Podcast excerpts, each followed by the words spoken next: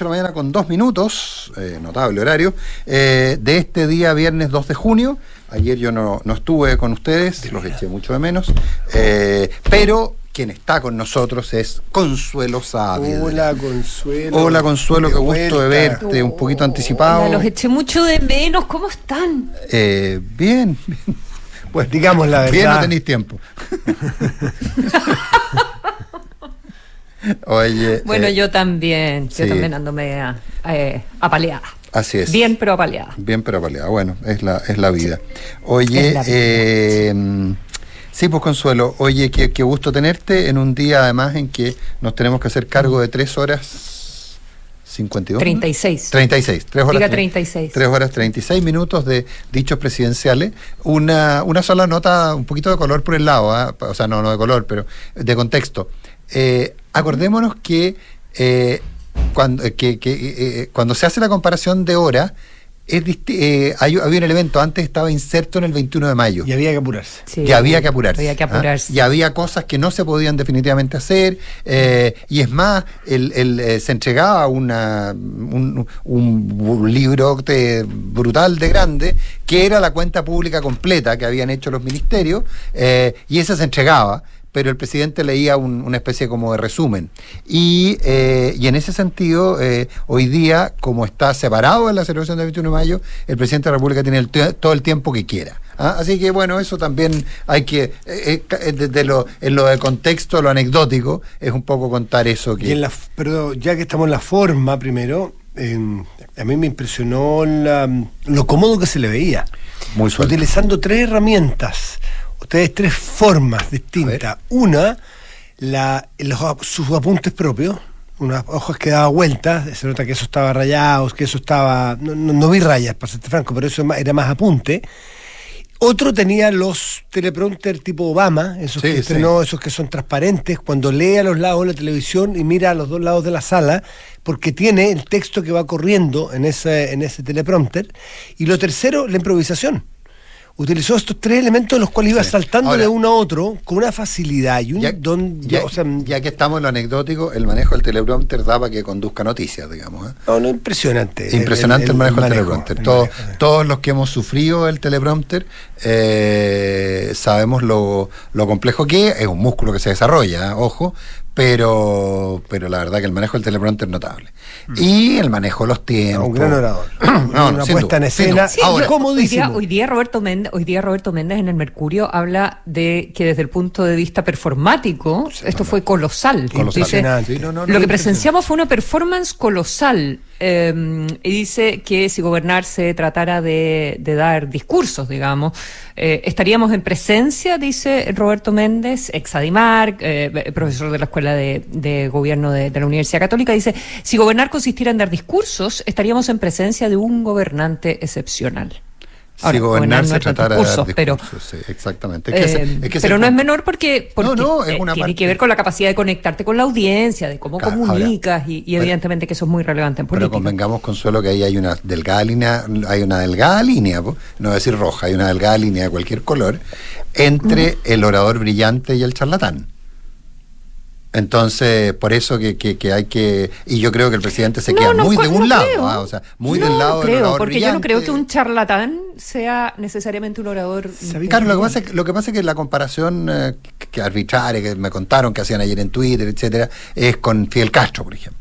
Ah, eh, Pero que- lo decían porque era largo nomás. porque- Sí, por- pero por que Fidel Castro era, era capaz de hablar cinco horas eh, y no decir básicamente nada y solo repetir consignas.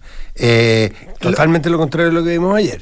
Eh, o sea, que era muy hilado en las ideas. Sí, sí, lo que pasa ideas, es que la- este, este presidente, veo, siento yo, que se entusiasma porque le gustan mucho estos temas y no solo se queda en lo que dice formalmente, sino que él tiende a, a querer explicarlo y a ponerlo en palabras simples. a demostrar lo convencido que está. Claro. Eh, a demostrar lo convencido que está. Pero No muy lejos de muy lejos de palabrear.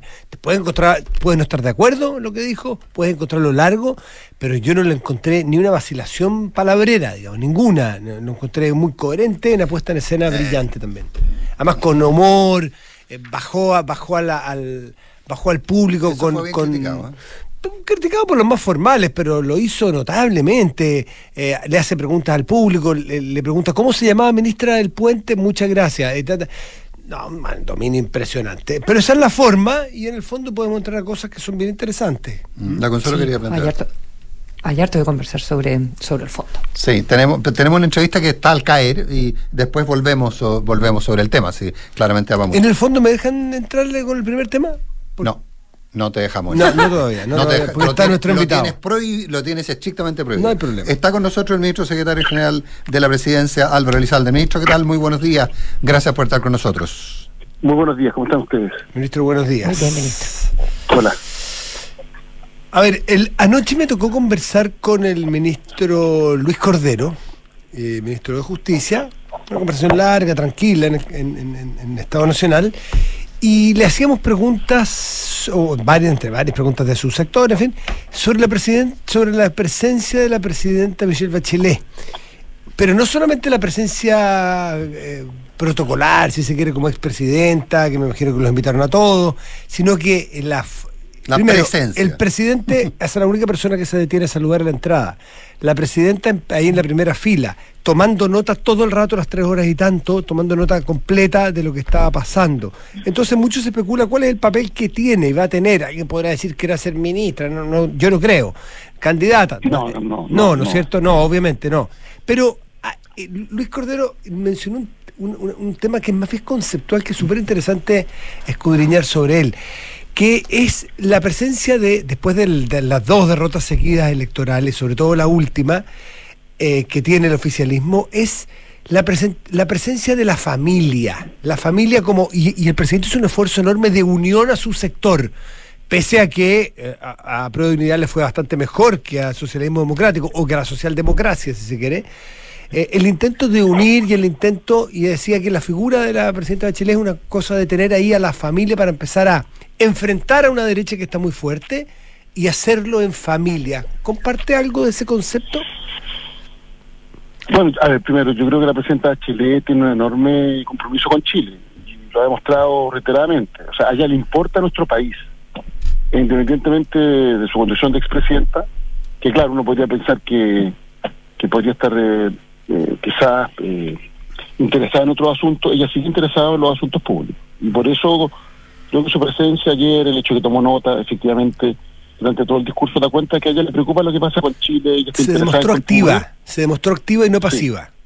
Sí, ella, ella, ella, ella eh, está interesada en, en, el porvenir de nuestro país y por tanto siempre, yo creo, va a, a, a tratar de contribuir en lo que pueda para, para que podamos resolver nuestros problemas como sociedad. Ahora, claro, también eh, es una señal de la importancia de la unidad. Eh, no digamos que para la elección de consejeros constitucionales, consejeros y consejeras, la presidenta Bachelet manifestó su disposición a concurrir a un esfuerzo si este era unitario. Eh, por tanto, también es una norma de conducta. Ella siempre se la ha por la unidad de las fuerzas progresistas. Y insisto, su presencia ayer da cuenta de que a ella le importa a nuestro país, le interesa el futuro de Chile, quiere seguir contribuyendo. De, no necesariamente, esto no hay que verlo en código político tradicional, o sea, ella no tiene una ambición, sino que más bien tiene una vocación de servicio. Eh, no es que haya un diseño para algo político, no, ella simplemente quiere servir a Chile y, yo creo que hay que valorarlo porque es, es un compromiso muy honesto de buena fe, eh, sin cálculos menores, sin un plan de, o, un plan, un plan más que un plan de, un plan específico de carácter político tradicional vinculado a algún tipo de ambición, no, es simplemente de querer contribuir a Chile. Ministro, eh, más allá de, esos temas, eh, por Dios que le dejó pega el presidente de la República, porque eh, el presidente de la República en, varias oportunidades repitió la necesidad de una reforma tributaria eh, y además asoció la necesidad de una reforma tributaria a temas específicos y no solo a uno, a varios por lo cual le puso usted una mochila muy pesada respecto a sacar un proyecto que, eh, que, se ve complejo, que además requiere, no sé por qué fórmula se van a ir, y eso es lo que me, gustaría escuchar, requiere un porcentaje muy alto en el Senado para poder insistir en él si es que se ocupa la fórmula tradicional, pero, pero, pero por otro lado, también le pone a la reforma tributaria a mí me recordó un poco cuando eh, una nueva constitución iba a resolver todos los problemas de Chile eh, y ahora daría la impresión que gran parte de los problemas a corto plazo se resuelven solo con una reforma tributaria. Eh, ¿Cómo se puede hacer cargo de esos conceptos, ministro?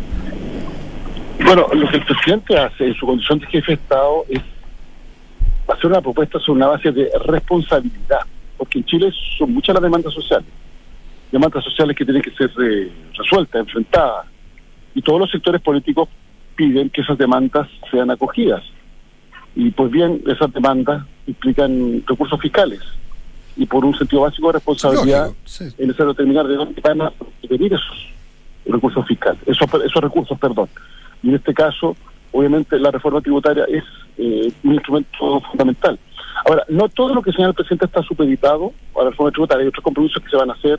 No, no, de acuerdo, pero, hay varios que plantean. pero los que implican gastos significativos, eh, obviamente eh, requieren de eh, un compromiso. Él habla incluso de un impacto fiscal, de un compromiso tributario de todos los actores que se construye sobre la base del diálogo, porque aquí en definitiva lo que tenemos que acordar entre todos los actores es, bueno, cuáles son las demandas más sentidas, cómo vamos a abordar esa demanda y cómo se va a financiar las políticas públicas para abordar esas demandas. Eh, yo creo que el presidente hace lo que tiene que hacer un jefe de Estado, que, que tiene sentido de responsabilidad, que, que, que, miren el largo plazo y por tanto eh, asume el desafío de, que el compromiso con gastos permanentes implica generar ingresos permanentes. Pero pero le pone presión Nosotros política. que haya voluntad de diálogo de todos los actores y un diálogo constructivo para, para hacernos cargo de este. Claro, pero, poniendo, pero poniéndonos, exagerando, y yo estoy de acuerdo que estamos exagerando, eh, uno podría decir que pone sobre las espaldas de quienes rechacen eventualmente una reforma tributaria el que no haya mejor salud, el que no se pague la deuda histórica a los profesores, podría ponerle una lista bien larga de cosas que no se podrían hacer y que yo entiendo no dependen solamente de la reforma tributaria. Pero insisto, si queremos dar un salto con políticas sociales que impliquen una verdadera protección de las personas, tenemos que asumir la necesidad de aumentar eh, la recaudación fiscal. ¿Con qué herramienta van a ir al Senado para, reponer el proyecto? El presidente señaló claramente que iba a insistir con el proyecto en, el Senado. No, insistir, o sea, implica que van a, van a los dos tercios. Bueno, efectivamente, la norma constitucional establece que en ese caso se requiere dos tercios de los senadores y senadoras presentes. ¿Cuáles serían las prioridades? Eh, Presente al momento ¿Cuáles serían, ¿Cuáles serían las prioridades para, para el gobierno? Porque eh, evidentemente que el listado eh, completo no es eh, no es financiable. Bueno, insisto en lo que señalé anteriormente, pero voy, a decir una, una cosa adicional. El, el, mensaje del presidente se construye sobre la base de tres ejes. Derechos sociales, seguridad pública y desarrollo sostenible. Y vamos a avanzar en múltiples iniciativas en esas tres áreas. El eje central es cómo proteger de mejor forma a las personas. Antes se hablaba de seguridad social, de seguridad económica y de seguridad pública. Eh, y eh, bueno, hay eh, materias legislativas que no necesariamente requieren financiamiento, hay otras materias que se pueden resolver a través de, podríamos decir, actos administrativos por parte del presidente de la República conforme a sus facultades reglamentarias y hay otras que obviamente requieren eh, recursos. Eh, y por eso nos parece tan importante avanzar en la reforma tributaria. Respecto de otra reforma que quiero mencionar, la reforma de pensiones, eh, y, por eso quiero hacer un paralelo entre estas dos reformas, porque lo que el presidente ayer señala, a mi entender, con, insisto, con sentido de responsabilidad y como jefe de Estado, es, tenemos problemas de fondo y tenemos dos alternativas. Seguimos peleando entre nosotros y nada de esto se resuelve, o contribuimos todos a un acuerdo amplio para enfrentar estos problemas. Y lo dice Exacto, y en esa solución donde todos tienen que ceder, disculpe ministro, en la solución, disculpe, en la solución que el presidente llama subóptima, pero eh, en, el llamado unidad y a negociación que él mismo hace, eh, ¿cuáles serían los mínimos que el gobierno requiere eh, financiar para poder negociar con la oposición esta reforma tributaria que entra en julio? Insisto en lo que, lo que he señalado, porque finalmente el, presidente, porque, nosotros no vamos a hacer un, diálogo por los medios de comunicación respecto de alternativas para generar acuerdos, eso se hace directamente. Pero, pero finalmente la interpelación que hace el presidente es una interpelación por Chile, un llamado por Chile. Es Chile tiene estas necesidades, dejemos de pelear, pongámonos de acuerdo. Y para ponernos de acuerdo tenemos que escucharnos entre todos. Esto es bien relevante. Aquí nadie, nadie quiere imponer su voluntad, sino que tenemos que construir un acuerdo, un entendimiento sustantivo. En materia tributaria que nos permita recaudar lo necesario para enfrentar las necesidades sociales. En materia de pensiones, avanzar es un verdadero sistema de seguridad social. ¿O qué pretendemos? ¿Seguir postergando esta reforma que se traduce en que los pensionados tienen pensiones que no les permiten llegar a fin de mes? Entonces, finalmente, el mensaje del presidente pone en el centro no el sistema político, no a los partidos políticos, sino que a las personas y cómo el sistema político está a la altura de lo que nos demandan los ciudadanos a través de acuerdos que nos permitan enfrentar estas necesidades con políticas públicas que se puedan proyectar en el tiempo y por tanto que cuenten con recursos o financiamiento permanente. Usted no va a negociar por los medios de comunicación, es evidente, una de las características que sus eh, interlocutores habituales eh, em, ponen en relieve de su forma de hacer política es la capacidad de negociar en silencio, así que no voy a tratar a perder el tiempo esta entrevista en que me diga lo que no me va a decir, cómo van, en qué se han acercado. Claro, porque cuando uno habla con la gente de la UDI dice... Pero no pierdas la esperanza, Matías. En que no, porque hace mucho rato a mí los diputados de la UDI me dicen, con el que se habla es con el, y no solo ahora como senador, es con Elizalde porque Elizalde no da prenda. Nunca, nunca, eh, nunca se pan con paltea, jamás. Pero a mí así que me imagino, no, por hecho que, es importante, no es que sea secreto, lo que pasa es que si yo voy a sentarme con la oposición, sí. Tengo que decirle cara a cara lo que el planteamiento del gobierno y, no mandarle el mensaje por la radio, por el diario, por un mínimo respeto. No sé si por eso pero ojo, que otros colegas suyos de gabinete lo han hecho súper claro así, ¿eh? Por eso doy por hecho que está negociando y que está conversando, pero lo que importante es lo conceptual. Usted ha escuchado también, como todos nosotros, gente que de la derecha que dice la reforma original que mandó el, el presidente, que ya fue rechazada en la Cámara de Diputados, no es viable como estaba. Eso ustedes lo tienen meridianamente claro, por lo tanto tienen una batería de propuestas que modifican ese planteamiento original. A ver, para, para poner las cosas en contexto, para que esta reforma se apruebe es necesario construir mayoría. El apoyo de las fuerzas oficialistas, es decir, de la base de sustentación del gobierno del Parlamento, no es suficiente. Esa mayoría se construye invitando a otros actores. Y esos otros actores, obviamente, tienen el legítimo derecho de, plantear su punto de vista. Estamos conversando con el eh, ministro secretario general de la presidencia, Álvaro Elizalde. ¿Consuelo? Em, eh, sí, eh, quisiera, mm, quisiera saber también si esa reforma tributaria eh, va a incorporar conversaciones fuera del, del Parlamento. Em, se ha discutido esto del corporativismo, si uno, si uno va a incorporar también en este caso, no sé, a los trabajadores, a los, a los empresarios. Sé que en la reforma tributaria se han hecho muchos diálogos, pero si es que se va a plantear en, otro, en otros términos, em, el modelo probablemente sea, sea diferente. ¿Cómo se va a trabajar eso? ¿O se está incorporando los presidentes de los partidos? ¿Cuál, es un poco el diseño para estas semanas que vienen en, ese sentido? Bueno, el presidente ha sido explícito, nosotros vamos a dialogar con todas y todos, eh, sin excluir a nadie, y cuando decimos con todo y todos nos referimos a los actores políticos con representación parlamentaria, vamos a sentar con todos, pero también el diálogo es con los actores eh, de la sociedad civil, eh, los representantes del mundo de, los empresarios, por cierto también los principales dirigentes sindicales, representantes del mundo de los trabajadores porque finalmente eh, eh, el desafío es que generemos un entendimiento que tenga proyección para el futuro. Eh, y eso implica escuchar las distintas miradas. insisto, en, el, mensaje de ayer el presidente señala claramente que este es un gobierno que tiene convicciones, convicciones profundas que dan cuenta de un diagnóstico respecto de lo que de los desafíos que tenemos que asumir como sociedad, pero al mismo tiempo una clara voluntad de diálogo y el diálogo implica la escucha recíproca. Y, van, por tanto, y de prioridades que ahora y de prioridades que, que, el presidente describe como ahora sintonizadas con las de la ciudadanía. Sin lugar a dudas, sin lugar a dudas. Él señala claramente que, obviamente ha establecido prioridades conforme a, los problemas que ha debido enfrentar el gobierno, que no, que no han sido originados por este gobierno, eh, pero que requieren obviamente una respuesta del gobierno. O sea, el mejor ejemplo es seguridad.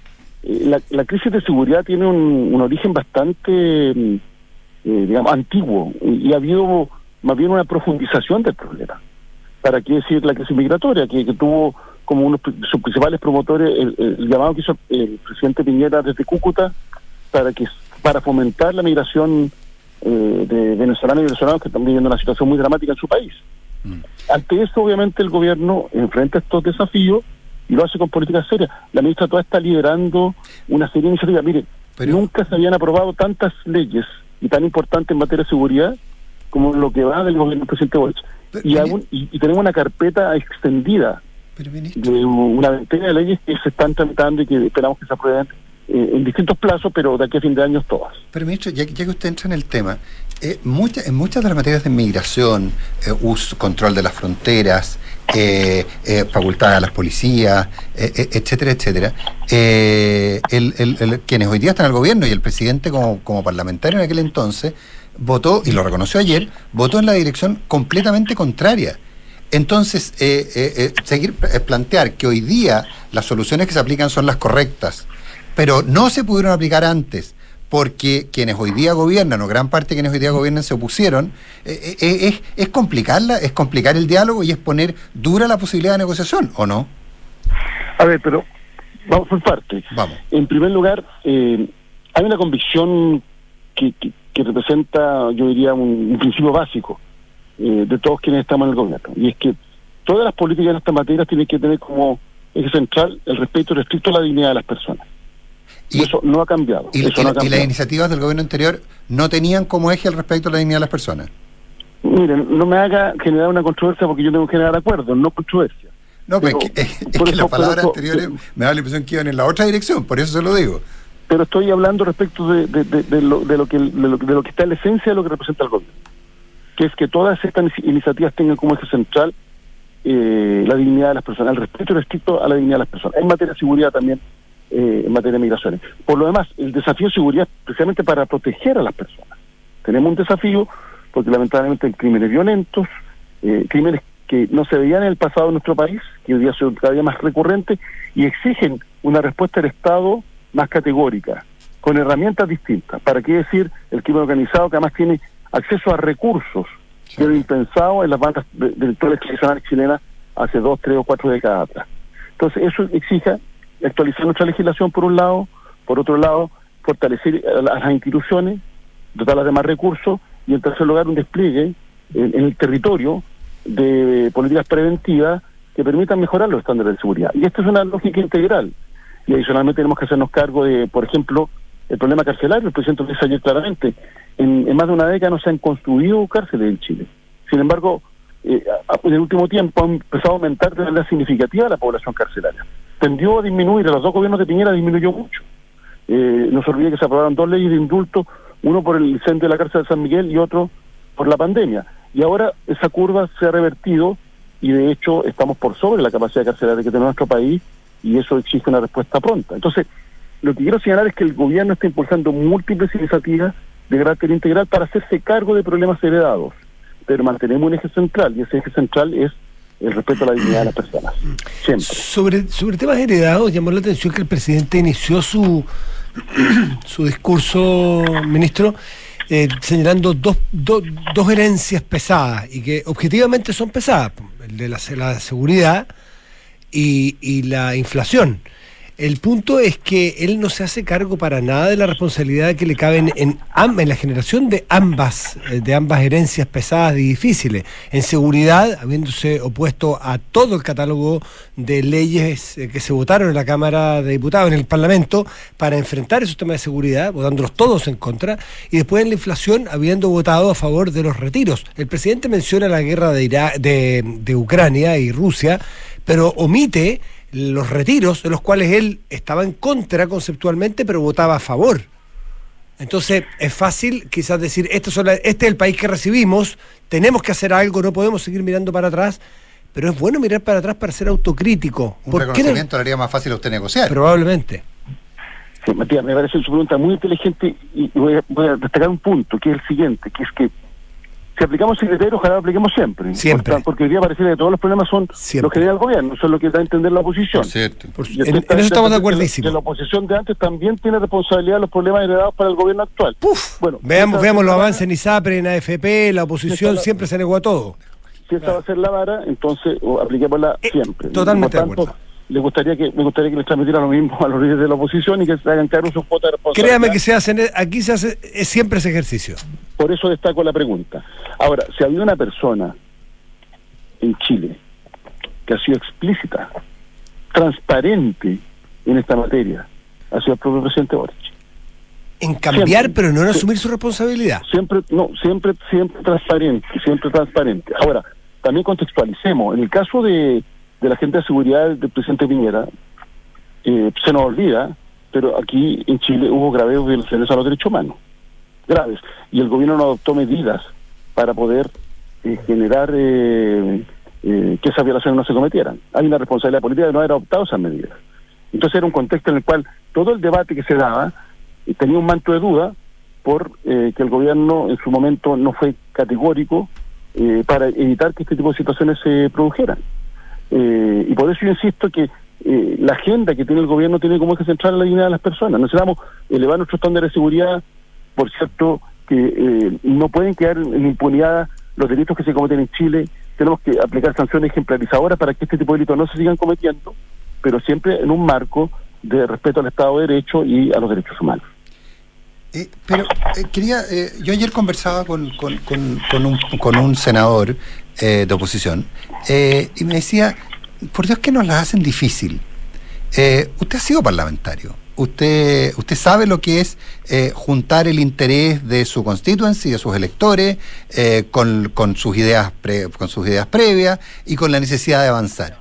Entonces, este, este senador me decía, eh, no, nos, nos, ponen una presión, nos ponen la pata arriba, nos acusan de violadores de los derechos humanos, etcétera, etcétera, y no nos reconocen lo que hicimos en royalty, no nos reconocen lo que hicimos en 40 horas, no nos reconocen el esfuerzo que hicimos algunos en, en, salario mínimo, eh, eh, y, como que eh, como que hay una, una sensación de que yo creo que la, la negociación se le puede complicar básicamente por lo que estamos hablando en los últimos cinco minutos.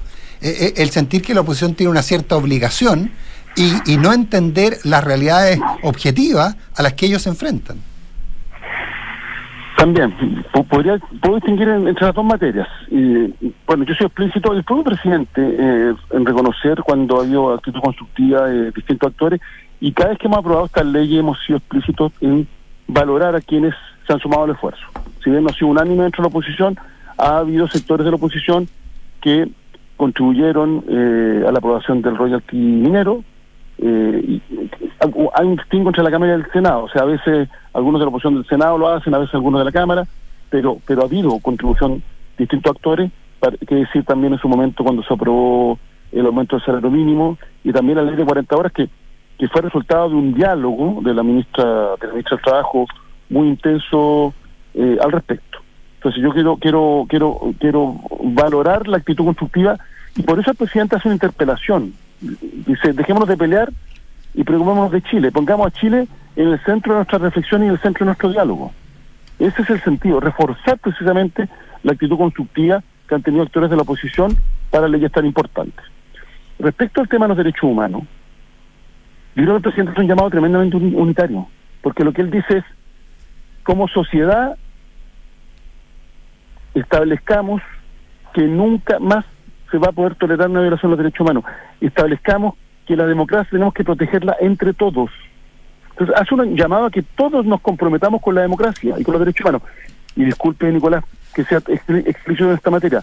El presidente nuestro no tiene doble estándar. No lo tiene. Usted ha visto las declaraciones que ha hecho respecto a situaciones complejas que están viviendo países en América Latina. Escúchame. ha sido los pocos presidentes que ha alzado la voz categóricamente en la materia. Escucha más seguido el programa, este programa, ministro, va a ver que va a ver que eso siempre ha estado claramente, no solo claramente establecido, sino ponderado. Lo sé, lo sé. Entonces, lo que él hace es un llamado a comprometámonos todos, porque finalmente eh, eh, los peligros contra la democracia pueden venir de distintos lados. Bueno, tengamos un consenso básico que la democracia la tenemos que proteger entre todos, que tenemos que cuidar el lenguaje, tenemos que, tenemos que evitar las descalificaciones, que una cuestión es debatir de ideas y otra cosa es eh, descalificar a las personas, eh, y que tenemos que establecer una forma de convivencia que todos cuidemos, porque finalmente es un patrimonio para las futuras generaciones. Todos sabemos lo doloroso que fue la dictadura, hasta el día de hoy no se cierran de todo, del todo la herida, todavía no se sabe el, el, destino, eh, dónde están los detenidos desaparecidos. Entonces, en ese contexto, bueno, hagámonos cargo del pasado con una proyección de futuro. Por eso, el llamado del presidente es un llamado incluyente. Ahora, si alguien quiere, no sé, seguir defendiendo lo indefendible, lamentable, lamentable porque no contribuye a lo que necesita el país. Y lo que necesita el país es un compromiso explícito de respeto restricto a los derechos humanos y defensa y restricto a la democracia. Eh, ministro, y en ese mm, y en ese llamado al diálogo eh, eh, también estuvo la, referencia em, y, quizás la, la, principal autocrítica que, se le escuchó al presidente en el discurso de ayer em, sobre lo que pasó con la Convención Constitucional, ¿verdad? Y, dice que ahora tiene que salir un texto que no sea partisano y que el gobierno falló en, en, en, empujar un, ambiente más de diálogo en la Convención. Eh, pero ahora están haciendo un llamado a que ese diálogo eh, se dé en el proceso que parte el día lunes con el Consejo Constitucional. Eh, pero claro, también ahora en esta oportunidad están en una, en una minoría, ¿verdad? Entonces hace más sentido el llamado al diálogo por parte del gobierno. Sí, pero sobre este punto hay que ser bien claro. Y, y, y cuando se firmó el acuerdo por Chile, a mí me, me, me entrevistaron en muchos medios, yo fui explícito, pueden revisar mis declaraciones, el éxito del proceso no estaba asegurado. Y para que el proceso fuera exitoso se requería voluntad de diálogo incluyente, inclusivo. Eso que bien explícito. Porque finalmente una constitución no se aprueba por una mayoría circunstancial. Se aprueba sobre la base de un acuerdo sólido en la sociedad en que se aplica. Las constituciones que se proyectan por décadas son precisamente aquellas que representan consensos básicos en la, en la sociedad en que se aplica. Y que al mismo tiempo establecen mecanismos democráticos para resolver las legítimas diferencias. Por eso, yo espero que esta vez los que han sido elegidos por la lista que hayan competido contribuyan, tengan una actitud de, debate constitucional propiamente tal. No solo para asegurar el resultado del plebiscito, porque sino que para que esta constitución que se elabore se pueda presentar por décadas, sino el problema constitucional no va a quedar resuelto. Yo creo que esa es la principal lección. Primero, la constitución actual que fue puesta por la fuerza, por un sector político, y también la elección del proceso constituyente eh, pasado en donde faltó voluntad de diálogo y entendimiento. Y yo espero que suprime, porque aquí no tiene que ver con si un actor gana en el corto plazo, tiene que ver con cuál es el tipo de futuro que queremos construir, cuál es el tipo de convivencia que queremos construir en Chile. Yo quiero una convivencia en que tengamos una constitución que sea un factor de unidad, en la que todos nos sintamos representados, sin renunciar, esto es bien importante, a nuestras legítimas diferencias propias de una sociedad diversa, que tendrán que ser resueltas democráticamente por el pueblo de Chile cuando corresponda. Es decir, periódicamente, cada vez que el pueblo va a las urnas, se pronuncia respecto de qué ideas lo representan de mejor forma. Pero obviamente tenemos un consenso básico respecto a la forma de convivencia. Antes de despedirlo, ministro, una, una pregunta que me quedó. Ah, ¿tú querías agregar algo sí, sobre el tema? Breve. Yo tengo una pregunta breve, porque eh, tengo la impresión de que cuando estábamos hablando del mecanismo que usted usaría, uh, pensaba utilizar eh, para insistir en la reforma tributaria, me da la impresión que, que no lo dejamos completar la, la, la, respuesta, porque usted hablamos de los dos tercios, me da la impresión que iba a decir algo más, algún mecanismo alternativo, o, o, o, o entendí mal yo.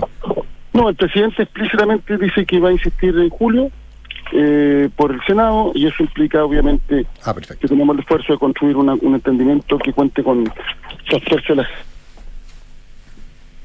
¿Ministro? ¿Ministro? Es el mecanismo que establece la Constitución. Perfecto. En caso contrario hay que esperar un año. Mm. Para no esperar el año, eh, se puede insistir en la Cámara Revisora y en ese caso se requiere dos tercios de los parlamentarios presentes de la respectiva Cámara si se aprueba, vuelve a la Cámara de Origen y continúa su tramitación. Exactamente. O sea, Obviamente, eso es un, es un acuerdo que por tener un quórum tan alto eh, va a requerir eh, mucho diálogo eh, entre todos los actores. Yo espero que, insisto, que prima una lógica constructiva.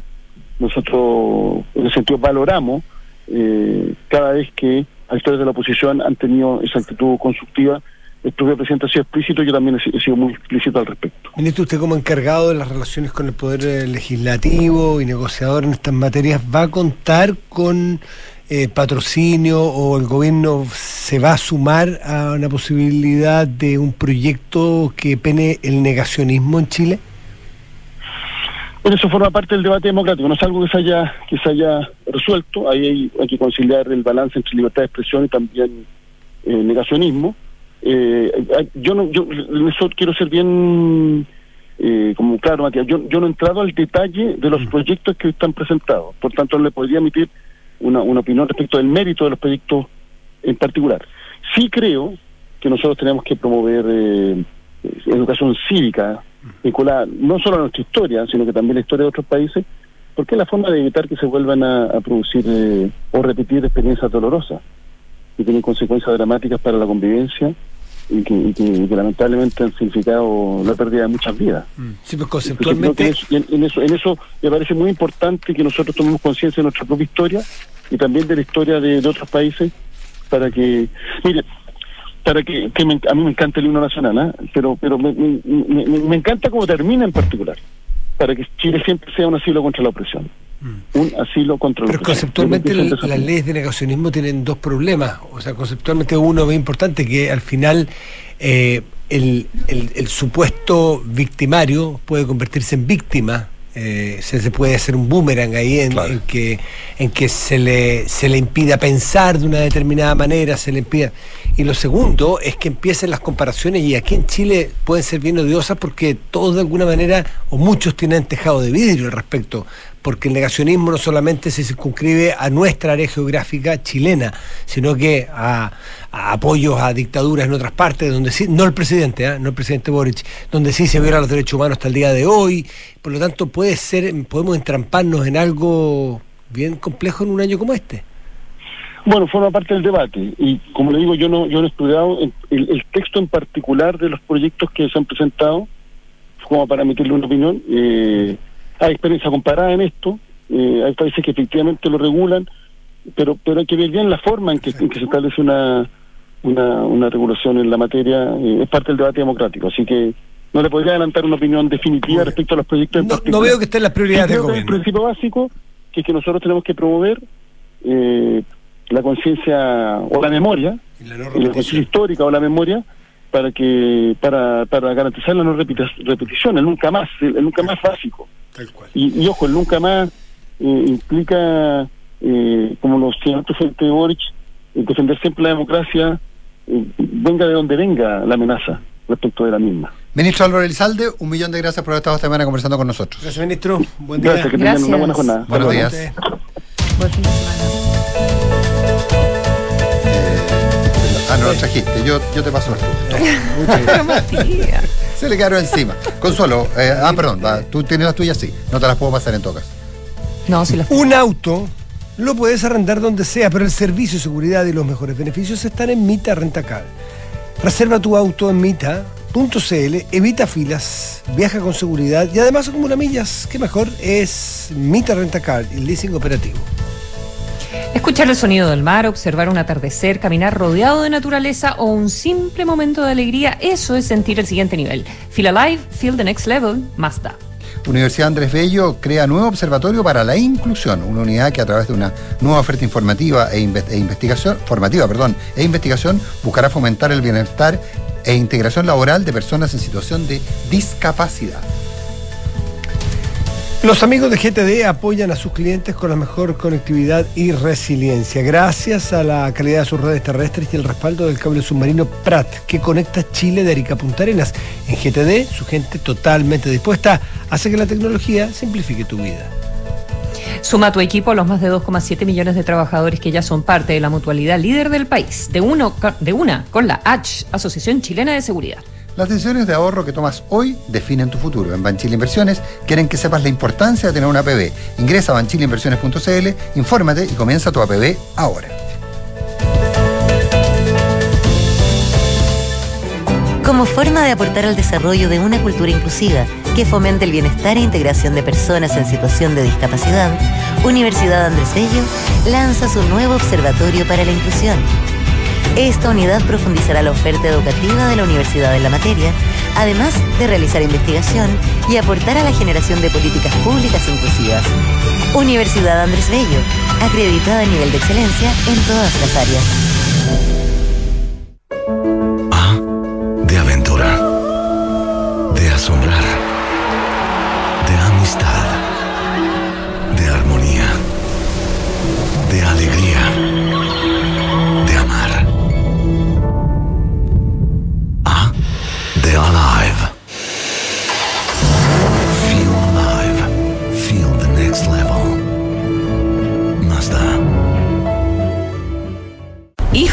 Mañana me podrías acompañar a hacer mi trámite de pensión. Mamá, no es necesario que vayamos. ¿Cómo? En Habitat puedes hacer tu trámite de pensión 100% online. Hay muchas razones para estar en Habitat. Más del 82% de nuestros clientes están satisfechos con el servicio recibido por nuestros canales. Porque tu AFP no da lo mismo. Cámbiate a Habitat. AFP Habitat. Más de 40 años juntos, haciendo crecer tus ahorros. ¿Sabes qué es Design to Rent? El nuevo modelo de inversión de activa inmobiliaria para quienes desean invertir a largo plazo y lograr independencia financiera con rentabilidad por sobre el mercado, basado en el concepto de multifamily, con éxito en Europa y Estados Unidos. Combina diseño más espacio, equipamiento especial para el arrendamiento y fácil mantención, y administración especializada que cuida tu plusvalía. Infórmate en www.d2r.cl. Design to Rent de Activa Inmobiliaria. Si se vive mejor, se arrienda mejor. Banco Consorcio presenta una cuenta vista nunca antes vista. A ver. Conoce la cuenta más. Una cuenta vista que puedes obtener 100% online. ¿Ya? Y lo mejor, hacer crecer tu saldo pagándote un 11.75% de interés anual. ¿Qué? ¿Se pasó? Pide la tuya en consorcio.cl. Tasa de interés anual calculada en base a TPM del Banco Central más 0,5% al 4 del 4 del 2023. Informes sobre las características de la cuenta más. Otorgamiento sujeto a evaluación comercial. Informes sobre la garantía estatal de los depósitos en su banco o en www.cmfchile.cl. Somos GTD y sabemos que cada empresa, sin importar su tamaño, tiene múltiples necesidades. Por eso, diseñamos soluciones que se adapten a sus desafíos y, por sobre todo, que nos permitan poner nuestra tecnología al servicio de cada una de sus metas. En GTD, creemos en las empresas y las acompañamos día a día, porque en el camino hacia el éxito vamos juntos. GTD, hacemos que la tecnología simplifique tu vida. Atreverse no es fácil, más cuando debes invertir. Pero cuando inviertes en Banchile Inversiones, no estás solo, estamos contigo. Porque creemos que invertir es para todos, no solo para expertos, para todos. Solo hay que atreverse. Invierte en tus metas, invierte en tus sueños. Estás en Banchile Inversiones. Atrévete a invertir. Descarga la app Mi Inversión. Banchile Inversiones. La marca Banchile Inversiones comprende los servicios prestados por Banchile Corredores de Bolsa CA y por Banchile Administradora General de Fondos CCA. Ay, estoy feliz con mi auto nuevo. ¿Cuál te compraste? No, nada de comprar aquí. Me suscribí al Renting Mitago. ¿Suscri qué? En el Renting Mitago, pues. Mira, pago en mi cuota mensual la patente, el seguro, las mantenciones, acumulo millas y tengo arriendo gratis en Mita. ¿Todo incluido en la cuota? Tal cual. Y además, prepagué un monto y rebajé mi cuota mensual. ¿Eh? ¿Cuánto gastáis por tu auto al mes? Así que ya sabéis, suscríbete, maneja y... Suscríbete tú también en mitago.cl. Hola, bienvenido a la H. ¿En qué te puedo ayudar? Hola. Ay, parece que me equivoqué de número. Me lo dieron para pedir una hora al médico. Es que hice unos arreglos en mi casa y ahora me duele mucho la espalda. Sí, no se equivocó. Los mejores especialistas de la H están al servicio de todas las personas y a precio accesible. ¿Y me atiendes si soy FONASA? Sí, y si eres ISAPRE o particular también. En el servicio de traumatología de la H, no importa si no estás afiliado. Agenda tu hora en h.cl slash salud. Las mutualidades de empleadores son fiscalizadas por la Superintendencia de Seguridad Social www.suceso.cl. Con Talana, la más completa plataforma digital de recursos humanos, ahorras tiempo y costos. Gestiona la información laboral de tus colaboradores, firma digitalmente, calcula remuneraciones y encuentra al talento ideal para tu empresa, directo desde la app más descargada y mejor valorada para la gestión de personas. Únete a las miles de empresas que ya han digitalizado su área de recursos humanos con Talana. Conoce más en talana.com. Cuento, nada que me guste más que arreglar mi casa. Siempre encuentro algo nuevo para hacer y tengo el dato perfecto. Para todo lo que quieras remodelar o construir, siempre empieza por Ática. Ahí encuentras lo mejor en porcelanatos, pisos de madera, griferías y sanitarios. Tienen la mejor calidad y diseño y porcelanatos top desde 15.990 pesos. Visita ática.cl o sus tiendas en Santiago, Viña del Mar, Concepción y ahora Puerto Varas. Hablemos en off. Nicolás Vergara, Consuelo Saavedra y Matías del Río están en Duna. Hay muchas razones para estar en Habitat. Más del 82% de sus clientes están satisfechos con el servicio recibido. Porque tu AFP no da lo mismo. Cámbiate a Habitat. AFP Habitat, más de 40 años haciendo crecer tus ahorros.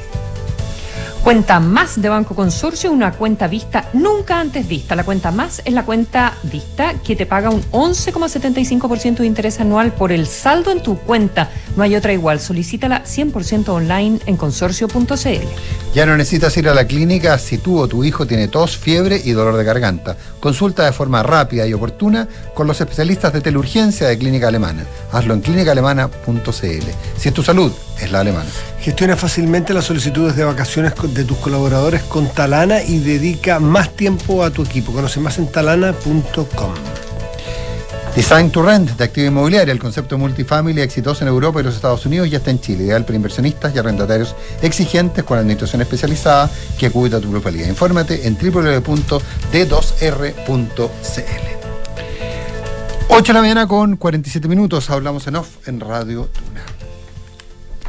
¿Por dónde seguimos, muchachos? Porque es difícil salirse del discurso, aunque las tentaciones de hablar de inteligencia artificial y otras cosas son grandes. Pero, ¿se- ¿redondeamos el discurso? Sí, sí, sí. Yo creo que. mm, Yo creo que primero se repite una, una, una tónica que, que, que es la de siempre, que pasa siempre lo mismo al final, que cuesta mucho reconocer desde la oposición y también cuesta mucho tomar distancia desde el oficialismo.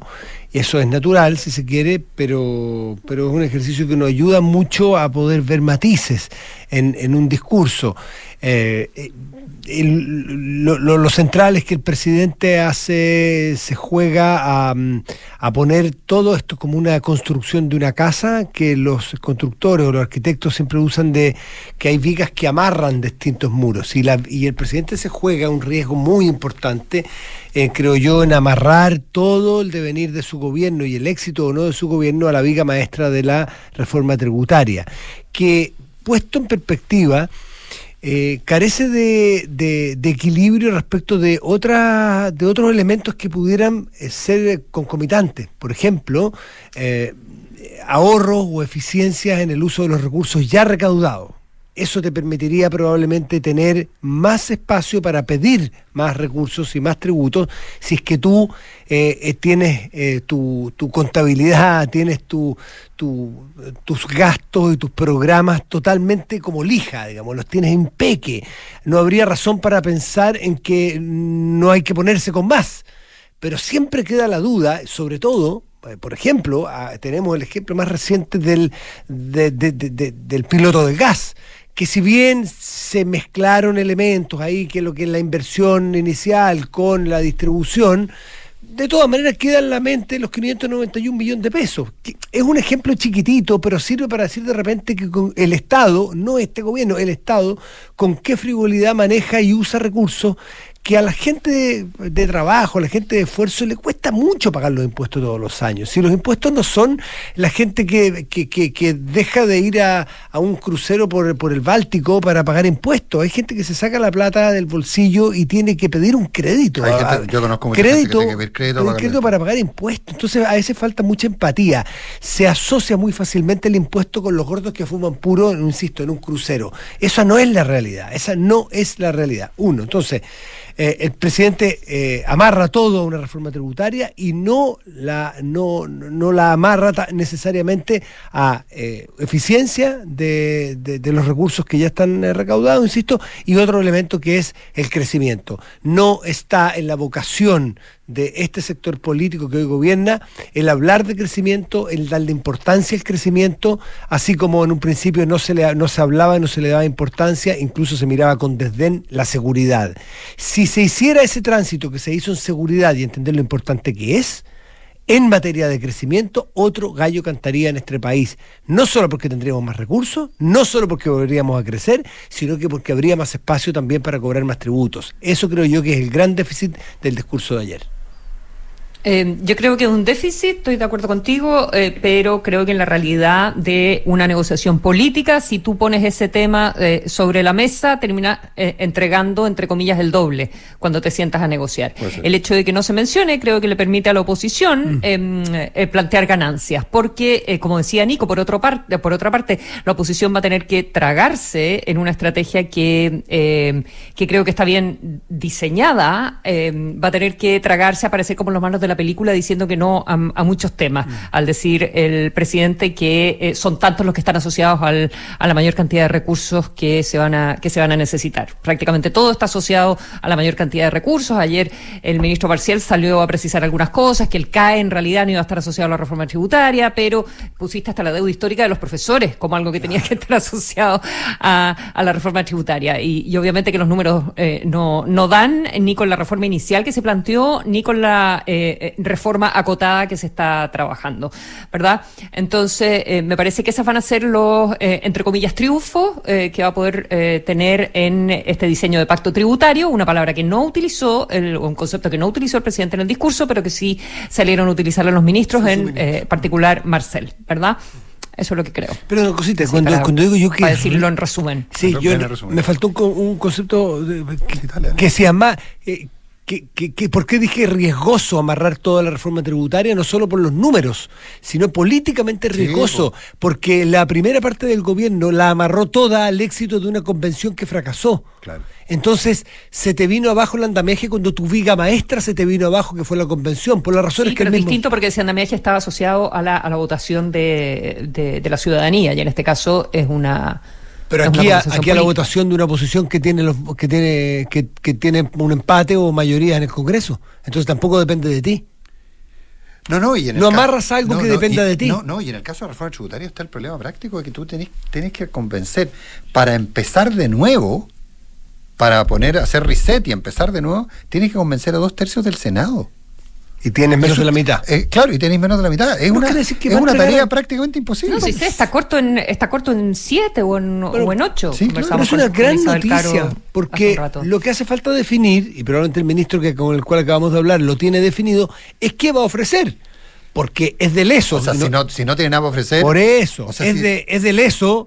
Eh, Eso, todo eso que tú estás uso. planteando que no estaba en el discurso, yo me imagino que es lo que se va a ofrecer em, Claro. y también una negociación que no haga aparecer a la oposición como negándose a resolverle todos los problemas pero, a la pero, ciudadanía. pero no es no es lo que queda del discurso.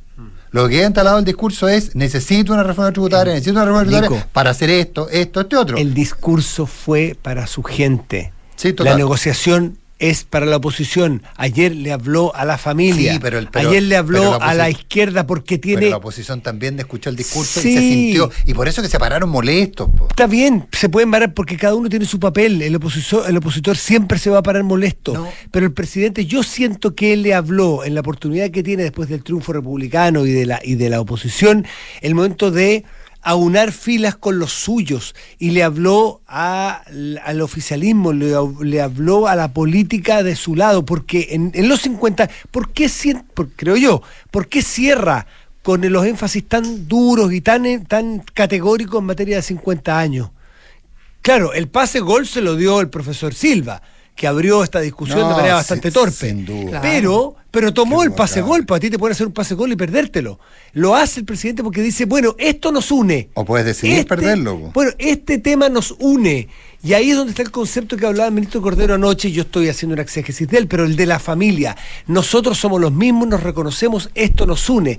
Pero al momento de negociar es otra cosa. Para los dos tercios, cuando no tienen mayoría. Sí, pero, pero y la política pero tiene si esa. armaste un tinglado complejo en que los molestaste en lo más íntimo. A ver, tú y yo hablamos con parlamentarios y, y- y los parlamentarios de oposición te dicen lo duro que les resulta explicar que fueron contra sus comillas convicciones profundas. ¿Por qué lo hicieron? En función del mejor, del mejor bien del país. El problema práctico es que tú le subes mucho, o sea, le bajas, cuando tú los emplazas y los pones a posición extrema, les baja el costo a decir eso. ¿Sabe qué? Si yo al final del día igual voy a ser un violador de derechos humanos, ¿sabe qué? Le voto que no. Pero y estoy hablando desde lo humano, ¿ah? Desde lo humano. Entonces, ese, es el punto. Porque hay situaciones, por ejemplo, ayer, un momento notable del presidente, que yo creo que se ha destacado poco, eh, cuando él reconoce su responsabilidad por oponerse a la vuelta a clase. Pero, ¿qué hubiera pasado si el presidente, yo sé que estoy pidiendo mucho, pero cómo hubiera cambiado la temperatura si el presidente hubiera hecho? Y a tanto llegó nuestra locura que acusamos constitucionalmente al ministro de Educación por hacerlo. Ahora que estoy sentado aquí, entiendo la brutalidad que hicimos. Y le pido disculpas a Raúl Figueroa. Puede ser. Claro, o sea, lo que pasa es que esas son las cosas que te, te cambian la temperatura. Lo que pasa es que conversábamos más temprano con Juan Es que Pablo. está lleno de detalles por Nicolás. Ayer cuando yo veo en la televisión, en la transmisión de la televisión, donde el presidente hace mención al que las violaciones de los derechos humanos no tienen color político ni punto geográfico, sino que sean de donde sean, vengan de donde vengan, siempre no estar en contra, aplauso cerrado. Y tú ves a parlamentarios de la derecha sentados con cara de, de, de- de enojo y pierden la oportunidad brillante de pararse y aplaudir. Pero, pero tal como, pero tal como él se perdió. Y no te estoy diciendo de los duros, duros, te estoy diciendo de los que no entienden. Cabros jóvenes, cabros que son liberales en un montón de medidas, que son modernos, sentados amurrados. ¿Por qué no se paran y aplauden? ¿O acaso, cosa que no creo, o acaso les parece que las violaciones de derechos humanos son discutibles a estas alturas? No, son. Yo creo que no, ¿ah? Son seres Son humanos. torpezas. No, no son torpezas. Pero son los mismos Son- seres humanos que se niegan a reconocer No, el, el- no la- el error y, el- y- y la estupidez que hicieron de hacer 10 Oye, acusaciones constitucionales, pues. Con- Consuelo. ¿Quién? El, el, el, el- que día en el gobierno. Sí, Ah, bueno, correcto, pero eso estoy hablando. Pero también son humanos también, pero- pues. pero- Consuelo, porque nos tenemos que ir, pero perdón, te, no, te, te hemos interrumpido. No, no he dicho nada. Ah, perdón, pe- pe- pe- me- estoy, escu- estoy escuchando voces. ¿Estás escuchando voces? Estoy Nico? escuchando. Sí, no, hace no tiempo. abierto la hace, boca. hace tiempo. Hace un buen hace- rato. Hace tiempo que estoy escuchando Mm, voces. me sí. tincaba. Oye, eh, bueno, yo no los veo lunes y martes. No te puedo creer. No voy a estar fuera. Así que nos vemos el miércoles. Pero esto es como, Ya. esto es como la República Oye, eh, Parlamentaria cuando votaban ministros. Bueno, el lunes, perdóname. Siempre. Estuve, estuve, creo que no voy a exagerar en lo que, en lo que voy a decir. Creo que en este minuto de nuestro país soy la persona que eh, ha estado conversando más profundamente con los que están inventando la inteligencia artificial en el mundo en este minuto. No me Acabo de pasar ninguna 10 días con eh, algunos de eh, los cabezas de serie en inteligencia en la industria, ya en las grandes empresas y en las empresas también en, la- en las empresas más chicas que están haciendo los eh, large language models, ya. Eh, así que el lunes les cuento lo que pude aprender. Me lo voy a perder, pero después me cuentas. No, para ti te, te hago un, te Ya, hago un, un PowerPoint. Mándese, un PowerPoint. PowerPoint. obvio, te hago un memo Ya. y lo escribo con el chat. Que tengan buen fin de. ChatGTP, claro. Expliquen. Ya, Eh, ya viene. Un memo, por favor, a- al Nico. Ya viene Fernando Zavala y Gonzalo Restini en eh, Información Privilegiada, antes Cartas Notables con Bárbara Espejo. Buen día. Nos vemos el miércoles. Chao, jóvenes. buen fin de Buenos semana. días.